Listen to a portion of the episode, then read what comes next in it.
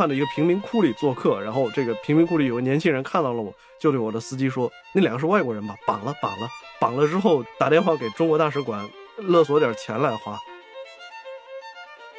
然后他突然就主动问我，他说：“你知不知道古勒布丁·希克马利亚尔是谁？”我说：“我当然知道啊，就是阿富汗前总理普什图人大军阀拉登，就是他带到阿富汗去的。”他说：“我那个时候就在给希克马利亚尔将军当保镖。”那天晚上很冷，我记得一块儿这个躲在一个皮卡车的那个车斗里边，一人裹着一条毯子，然后一个英国人。路透社的一个记者，他就拼命，我感觉他想吟几句诗，然后他看着这个天，终憋了好久，终于冒出来一句说啊，It's look at the stars, it's fucking incredible，然后后来就没了，然后我就默默的心想，哎呀，看来这个你们英国的丁尼生和吉卜林是真的已经死了。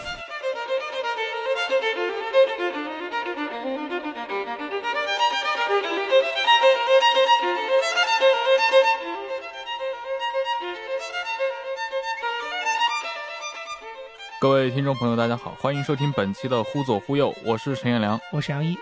啊，今天又是我们的老朋友刘怡来到了我们的录制现场。呃，忽左忽右的各位听众朋友们，大家好。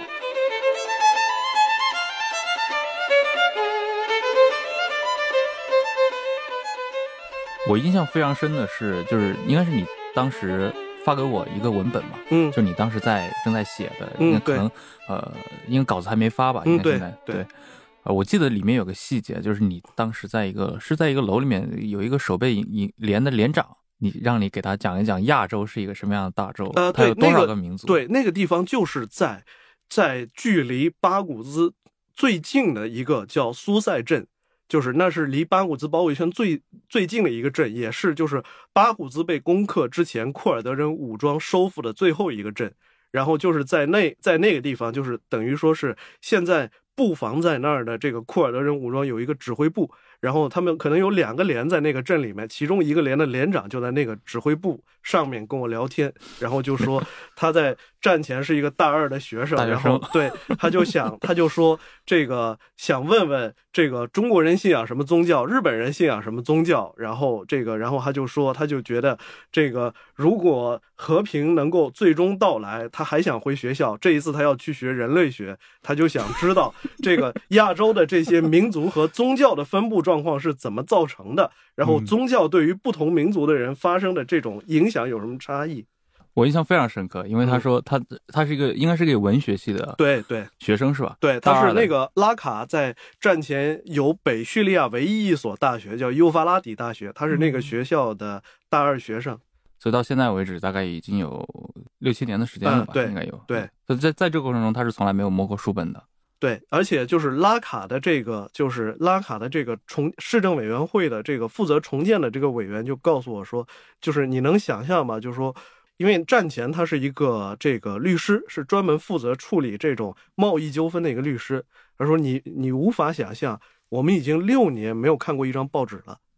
一个是因为战争，第二个就是这个坦白讲，也是因为在过去北叙利亚的无论是这种教育。新闻还是这种，还有包括这种，呃，地方的这种管理系统，很大程度上还是受到大马士革的限制和影响非常大。其实是在战争爆发之后，一方面是政府军撤出了北部，但是另一方面，其实像像这个守备连的连长告诉我说，幼发拉底大学的绝大部分这个老师是在大马士革注册，受大马士革这个教育部的管理的。战争一爆发，他们就离开了这儿，就走了。包括我，甚至于在这个卡米什利市的那个库尔德人士兵的这个阵亡者的墓地，我碰到了一户来扫墓的这个人家，也就是丈夫战死了嘛，然后妻子带着孩子，还带着两个小姨子，然后就我问他们说，就是你们这个目前面临的就是比较大的困难是什么？然后。有没有什么可以帮助你们的？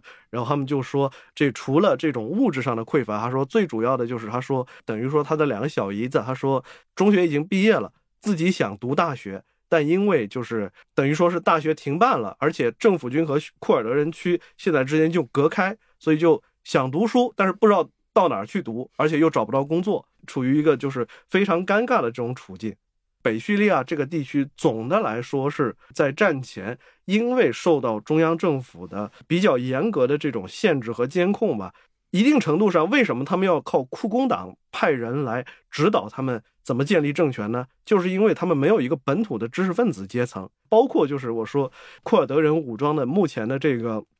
呃，新闻发言人叫穆斯塔法·巴里，可能这如果关注叙利亚局势，大家会在各种报道中看到引述他的这个讲话。其实穆斯塔法·巴里会在这么一个显要的位置上，就是因为他是库尔德人当中比较少见的大学生，他在战前是一个中学老师，就是那个发布会说话的那个。对对对对，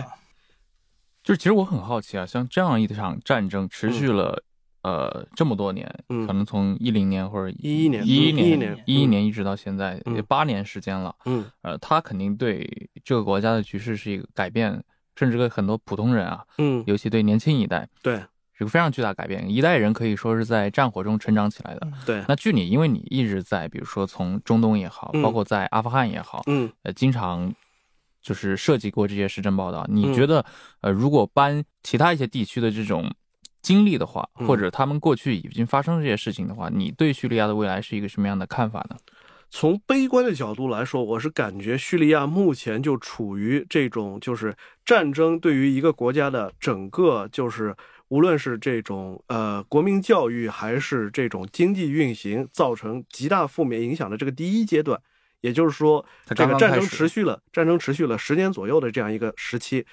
一七年我在大马士革的时候，其实因为在大马士留在大马士革的这批人是相对而言是属于中产阶级，或者说是这种至少是这种生活没有受到特别大影响的人的这为主。然后跟他们打交道的时候，我就这些家庭的儿童产生了非常深刻的印象，就是这个他们真的非常彬彬有礼。就是虽然他们已经很久没有见到外国人，尤其是东亚人了，但是就是我在一个游乐场里就碰到一群小孩在玩。然后小孩就推了一个代表，就过来，就用英语来跟我搭话，就问这个我是从哪儿来，我是哪国人。然后讲了几句之后，就小孩就走了。过了一会儿，商量了一下，又过来，又跟我提了几个问题。然后最后就是小孩们就是想跟我还有李亚男一块合影。这个小孩也是这个非常有礼貌的，这提出来说。过来就跟我们说，哎，能不能跟你们一块合影？这个就使我反正对于至少叙利亚的这种城市居民，就是总体上产生了一个非常良好的印象。因为就是一个小孩懂得害羞是文明的一个标志。因为我在一六年的时候，我在伊拉克就碰到了好多小孩，那个小孩就是你就能看到，就是可能比我在叙利亚碰到这些小孩年纪可要大一点，就基本上有十岁左右，就是他已经非常懂得。不能称之为成丛林法则，但是他也非常懂得这个进行试探。他第一步，因为我那个时候就是反正就是小孩第一步来摘我衣服上挂的那个徽章，徽章也不值几个钱嘛。我看他们你喜欢你就拿走吧。然后小孩发现你没有表现出很抵触的情绪，下一步就开始来撸你的手表。非常懂得循序渐进，就是那个，其实那个时候还那个地方其实应该还算是巴格达的闹市街头，但是小孩又非常懂这一套。但是我这次去到阿勒颇，我就发现已经有像伊拉克这样的这个孩子在成长了，就年纪还很小，但是没学校。嗯，就是我在阿勒颇和霍姆斯就看到很多老师已经走完了，老师已经逃亡了，就学校开不了学，有很多就是完全废弃了的小学，可能一个城市就只有。少数几所学校就还在运转，有很多小孩就是不上学嘛，不上学，而且就穿行在那些已经被炸得破破烂烂的废墟之间，就在那里面玩。这些小孩他们表现出的跟大马士革那些比较富裕家庭的小孩就完全不一样。当然，小孩总体上还是天真，但是在他们的天真当中已经有那种野蛮和侵略性的这种成分了，就是他们喜欢跟你有肢体接触，尤其是看见你对他们态度很很不错。就要上来揪你的耳朵，摸你的脸，就这样。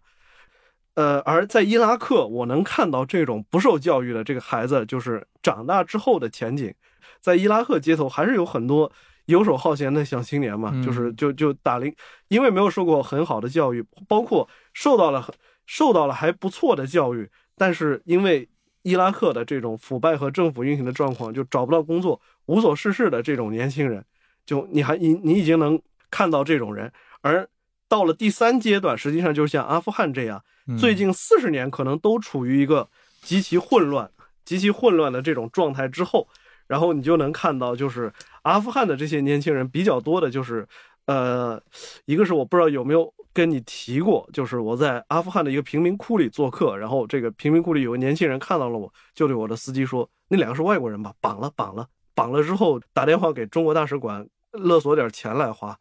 这个事情对他而言就完全不涉及任何这种善恶判断，因为他也没有受过教育，家常便饭。对，就是他对于他对于这种这种外国人或者就是不属于他那个民族那个族群的这种人，他的看法就是一种就是呃他有枪惹不起，第二种就是他没枪那可以绑了，他就就是就是非常本能的这样一种道德观念。另外就是在阿富汗的这些难民营里，尤其是物质非常匮乏又没有。这种系统学校教育的难民营里，其实是这种诞生了很多全世界许多冲突地区的下一代的兵员。不管是在阿富汗自己的内战当中，还有包括在叙利今天叙利亚的战场，你想象不到，就是我在阿勒颇这些地方活动的时候，经常被当地人问你是不是阿富汗人。我说不是，为什么这这样问？原因就是在阿富汗从一九七九年开始之后，最近四十多年，一直是有阿富汗人逃难到伊朗去。但是他们在伊朗没有办法获得公民权，然后等于说是长到了十几二十岁，又没有办法在这个伊朗就业，但是又不愿再回到阿富汗去。这个时候，就是伊朗革命卫队的征兵官就来了，告诉他说，革命卫队现在需要你们到叙利亚去打仗，然后反正就发钱嘛。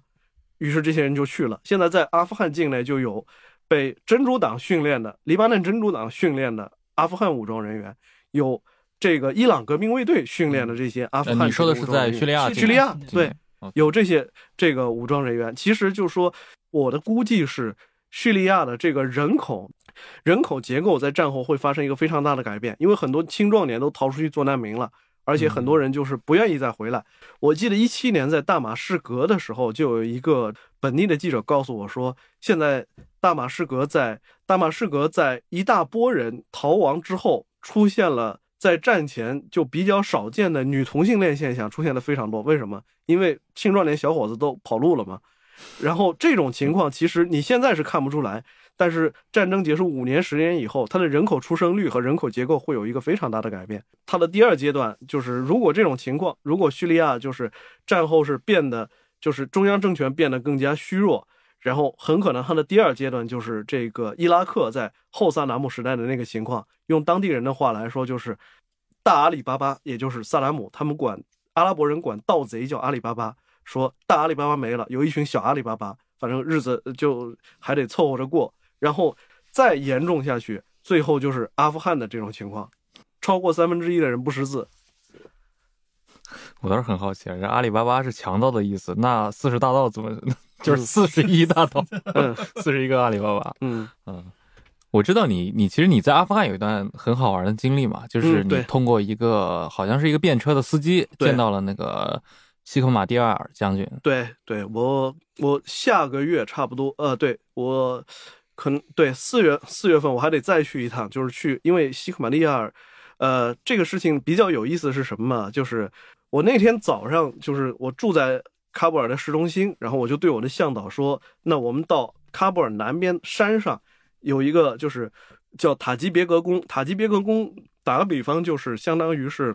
王国时代的颐和园，它是这个阿富汗查希尔沙国王的夏宫。以前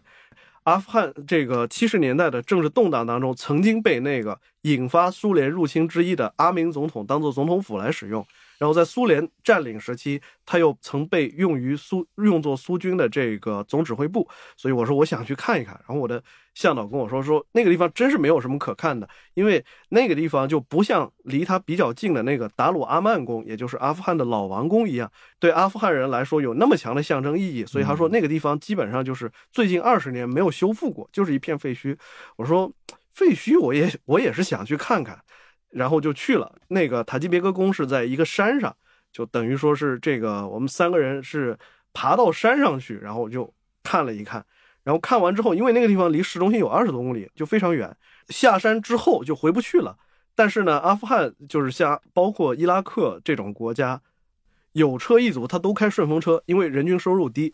然后你你在路边随便拦一个谈一个价钱，你去哪儿就都可以谈。我就说，那我看到山底下有个村子，我说你去看看那个村里面有没有车出来，有的话跟司机讲一个价，然后就把我们给这个呃把我们拉回城里去。他说行，然后一会儿就看见一会儿有一个特别破的。卡罗拉也不知道从 犯了几手的，反正从那里面出来。丰田广告啊。对对对，然后就出来，出来了之后，反正就是，而且那而且那是一个右舵车，都不知道是从哪个国家买来的，然后就 从那里面出来，然后向导就说跟他谈定了，跟司机把我们带回到那个市中心，收的按当地的物价来说是这个还不便宜，收差不多五十块人民币。我说行吧，二十多公里呢，走吧。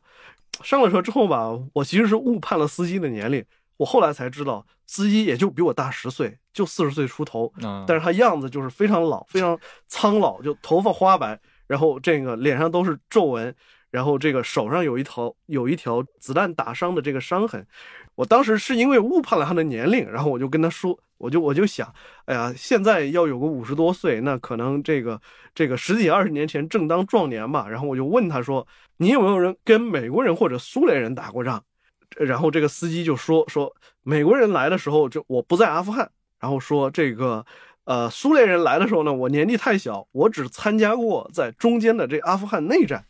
然后他突然就主动问我，他说：“你知不知道古勒布丁·西克马利亚尔是谁？”我说：“我当然知道啊，就是阿富汗前总理普什图人大军阀拉登，就是他带到阿富汗去的。”他说：“我那个时候就在给西克马利亚尔将军当保镖。”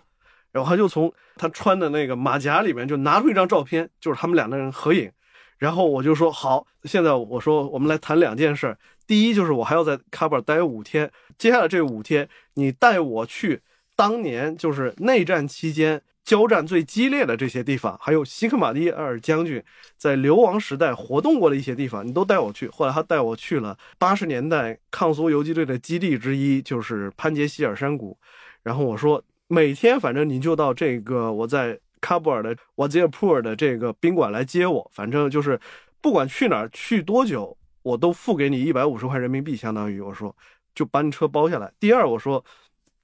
你现在跟西克马利亚尔将军还有没有联系？他说有，就经常给他儿子跑个腿什么的。我说好，那你赶紧帮我联系，就问西克马利亚尔将军，就说这个现在有一个中国记者在这儿，他想去拜访他，这行不行？他说行，这今晚上就替你问。结果过了一天，就打电话来回复说已经接洽好了，但是西克马利亚尔将军等于说是。因为在阿富汗吧，就是假扮成记者去暗杀一个军政要人是很常见的一个事儿。西克马利亚尔将军的老同学兼宿敌马苏德就是这么炸死的，然后前总统拉巴尼也是这么死的，所以他们听说有个记者来吧，有点不太放心。然后西克马利亚尔就派他那个他现在成立了一个政党叫古勒布丁伊斯兰运动，嗯，然后他让那个党的等于说那个党的中办副主任。然后就过来找我，然后第一就是要了这个《三联生活周刊》这个杂志的网址，还有一些资料，然后就说还有就是等于说是要套套话嘛，要看看你是不是你为什么要见西克马利亚尔啊？你对他到底了不了解啊？做一下背调啊？对，要要对，就就等于说是调查了一下，然后就觉得没什么问题，然后就后来是就把我带到了他的一个官邸，也是现在古勒布丁伊斯兰党的一个总部。当然那次比较遗憾，是因为。当时就是西克马利亚尔，后来知道他在第一是他准备参加二零一九年的总统选举，没错。第二是他要协参与协调，当时这个加尼总统跟副总统大军阀杜斯塔姆就是正处在一个僵局当中，他正在调停这个事儿，所以就说那一次是见到了他这个本人，说了一些客气话，但是呢，就是他没有接受我专访，最后是他儿子。跟我聊了半天，然后就说我有什么跟他们家族想了解的这些事儿，就是可以跟他打听，就了解了一下。但是我那次去完之后，我就继续跟他的这个办公室副主任说，我说这个我还是觉得，既然西克马利尔要参加这个总统选举，我想去跟访他的总统选举的决胜州。我说可能全世界有几十万个记者。采访过美国总统是怎么选出来的？谁知道阿富汗总统是怎么选出来？尤其是像希克马利亚尔这样一个争议人物去选总统，我说我还挺想知道这个事儿的。我说我能不能在最后一两个星期，我就跟着他，他在哪儿有选举活动，我就跟着他到处去走。然后他的手下这个人就提出来说，可以，但是你得跟他本人就是深度的聊一聊，建立一下信任。我说行，那我四月份就再去一趟，嗯就去跟他本人见一见。这大选是在七月七月第一周但是这个故事里面有趣的不光是西克马利亚尔这个人，而是他的这个前保镖，现在的这个顺风车司机。嗯，我发 这个司机，对这个司机，在就是他曾经追随过西克马利亚尔多年，就等于说是因为他跟西克马利亚尔的母亲，我印象里反正是同一个部落的。因为在这个事情的有趣之处就有两点嘛。第一，我要是在北京街上碰见了中国某个退休国家领导人的前保镖，他绝对不可能带我去见到这个人。在一个相对正常的国家里面，高级政治家跟他身边这种人的关系是个职务关系对他已，经主要还是程序化了。，对，主要还是职务关系。但是在阿富汗这种地区，就是让一个人当保镖，一般都有这种血统、民族上面的这种考虑，会被置于这种他的能力之上。也就是说，一个人能被西克马利亚尔当做多年的保镖，一定是因为西克马利亚尔信任他。但是呢，就是西克马利亚尔在阿富汗内战结束，然后这个塔利班崛起之后呢，就下野，然后就一度逃往伊朗，然后在伊朗隐居了将近十年，然后又回到阿富汗的东部去组织了一支反美武装，在阿富汗东部又活动了将近九年，到一六年就是宣布他的这个政党和他的组织解除武装。重返政坛，以这种和平的政党的形式重新去参与政治。然后在这个过程中呢，这个保镖他的名字叫谢克尔，这个谢克尔就一度就离开了他几年，就自己跑到迪拜去打黑工。然后吧，就是在迪拜，他碰到了两个就是住在那儿的法国人。这这两个法国人是不是穆斯林？但是这两个法国人非常同情他，就对他非常好，把他藏在家里，就是等于是让他给他们当管家，不让他告诉警察，还给他钱。结果就导致这个谢克尔就对于就是过去他仅仅忠诚于西克马利亚尔个人的这种世界观一下子就被改变了。第一是从此认为，如果一个人不是穆斯林，但一个人对我很友善，那我也应该对他友善。第二是从此建立了一套新的道德标准，就是认为说我要放下屠刀了，我以后就不杀人了。打打杀杀的日子已经过去了。对，已经过去了。这个从此以后，我要做一个遵纪守法的良民。然后很有意思的是，谢克尔告诉我说，他在迪拜打黑工这段时间，一共存了差不多一差不多两万美元。他回国之后干了一件什么事儿呢？就是在他住的那个喀布尔南边的这个平山间贫民窟里，他花了一万五千美元给这个社区造了一座清真寺，而且这个清真寺外观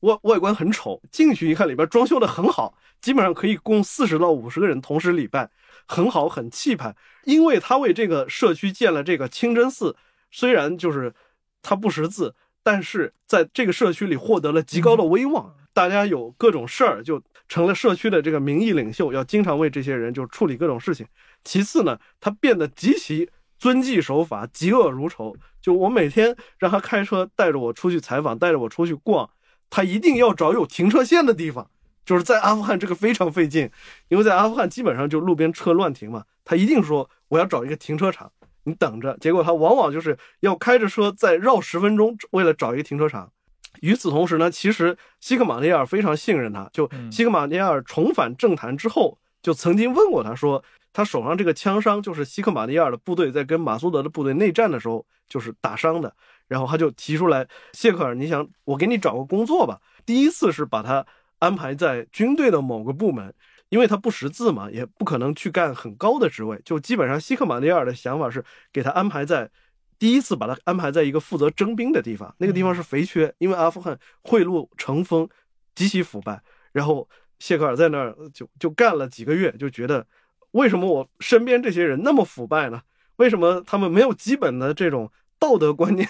和职业理想呢？于是他就辞职了。然后接下来这个西克马利亚尔又给他安排到一个税务部门，啊，待两个星期又待不下去了，觉着哎呀，呃，所有如果所有的公务员都这么腐败，我们国家还怎么好得起来？然后又辞职了。他现在就靠一个就是打零工，对，第一就是开顺风车，第二就是给西克马利亚尔家族就是办一些事儿，就靠这个为生。跑跑腿，对，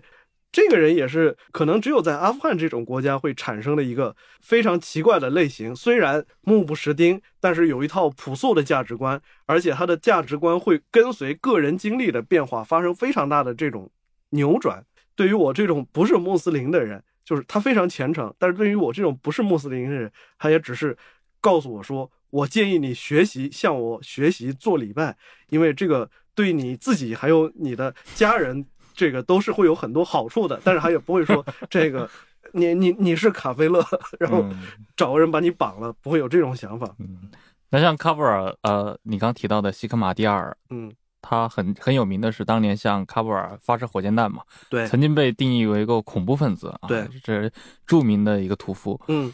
像这种大人物，在这种因为阿富汗也打过内战，嗯你在见到这些比如说大人物或者他儿子的时候，嗯你会想起，你会想到现在的叙利亚吗？也就是很多年以后，你也有同样的机会见到那些在今天的叙利亚内战中，嗯，能够决定千万人生死的这些人物。嗯，你觉得像这些人物在，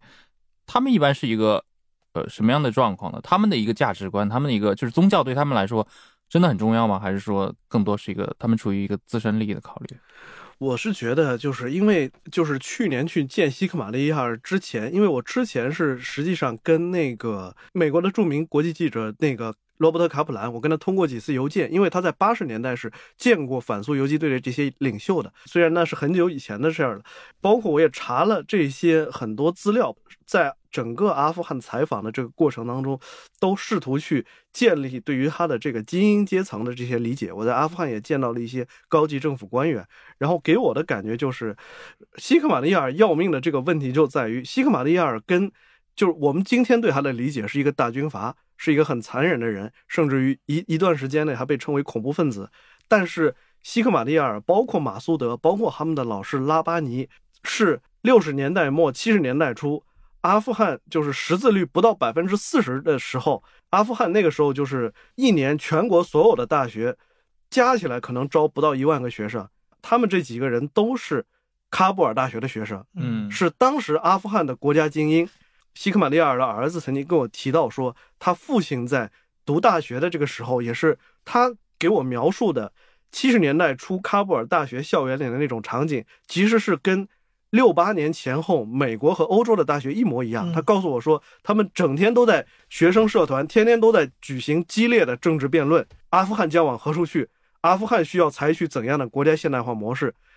与此同时。阿富汗每年那个时候，喀布尔大学一些很很优秀的学生，拉巴尼就是拉巴尼，比马苏德跟西克马利亚要大几岁。他在这儿大学毕业之后，就到埃及去，开罗的艾兹海尔大学去求学，希望从比他们更早进入现代化时代的这个阿拉伯国家那里，就是获得关于本国应当往何处去的这些经验和教训。但是他们去的非常不巧，这帮人都是在。一九六七年这个六月战争之后，到了到了这个到了开罗，到了埃及那一阶段，就是整个阿拉伯世界刚好也处在一个就是现代化模式和思想谱系大洗牌的这个阶段。你采取阿拉伯社会主义这个模式，你就已经注定要跟美国模式绝缘了嘛。但是你采取了阿拉伯社会主义模式之后，面对以色列人。这个六天当中，你就被打得一败涂地，那证明这个模式也不行。那怎么办？其实差不多就是在这个时期，六十年代末七十年代初，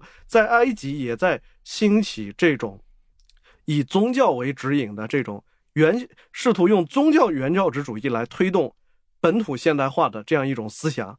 也是在埃及兴起。兄弟会就是那个时候起来的吧？呃，对，就是兄弟会在那个时候也非常活跃。然后这个拉巴尼在那儿。跟穆斯林兄弟会搞在一起，然后他又把这套东西就带回到阿富汗去，然后再教给他的学生，结果就这些人就导致这些人就认为说，这个终于找到了指路明灯，我们既不要苏联，呃，对，也不也不要西方民主，那么我们就要自己了。当然，还有人认为要听毛主席的话，然后阿富汗当时还有毛派在活动，然后这个，所以就接下来就等于说是他们自己是。就是对于这一批当时的知识精英来说，利用阿明政权的改革失败和苏联入侵这个契机来推行他们所认为的跟这种宗教激进主义基相结合的这种现代化模式。他们自始至终，第一不认为自己是错的；第二，他们其实是从伊朗的伊斯兰革命当中获得了巨大的鼓舞，就是觉得肯定还是能走出一条。宗教上的复古主义和阿富汗民族特色相结合起来的这个路 还是能走。另一方面呢，其实很重要的一点，我是觉得，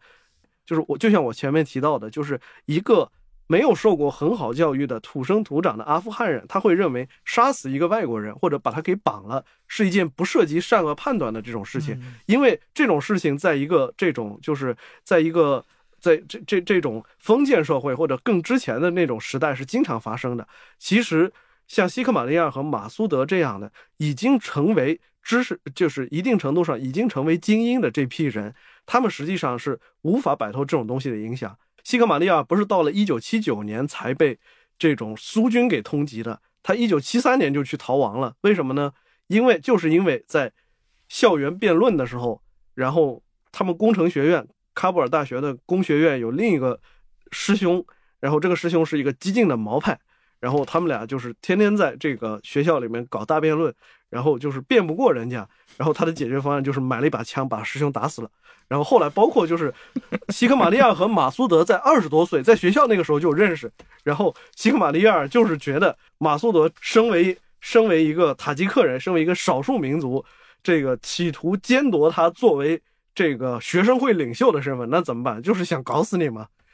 就是就对他们来说，其实是一方面是激进的知识精英，他本身就是一个就是。特别觉得排除万难，死多少人我要把这事儿干成。另一方面，就是他可能根深蒂固的一直传承下来的就有这种暴力崇拜。当这两种东西就结合起来，他不会觉得说，就像那个阿富汗内战，就是九三年是以西克马利亚进攻喀布尔为为序曲而爆发的嘛？西克马利亚他不会反思说，为什么喀布尔的。之前的这些守军和傀儡政权的官员要把政权交给马苏德，不交给我，他不会认为说是因为这个你的军队军纪不好，这个很残暴造成的，他会认为这是是因为你们这些人不明智嘛，你们没有选择正确的方向，你们选择这马苏德，那我就打你们。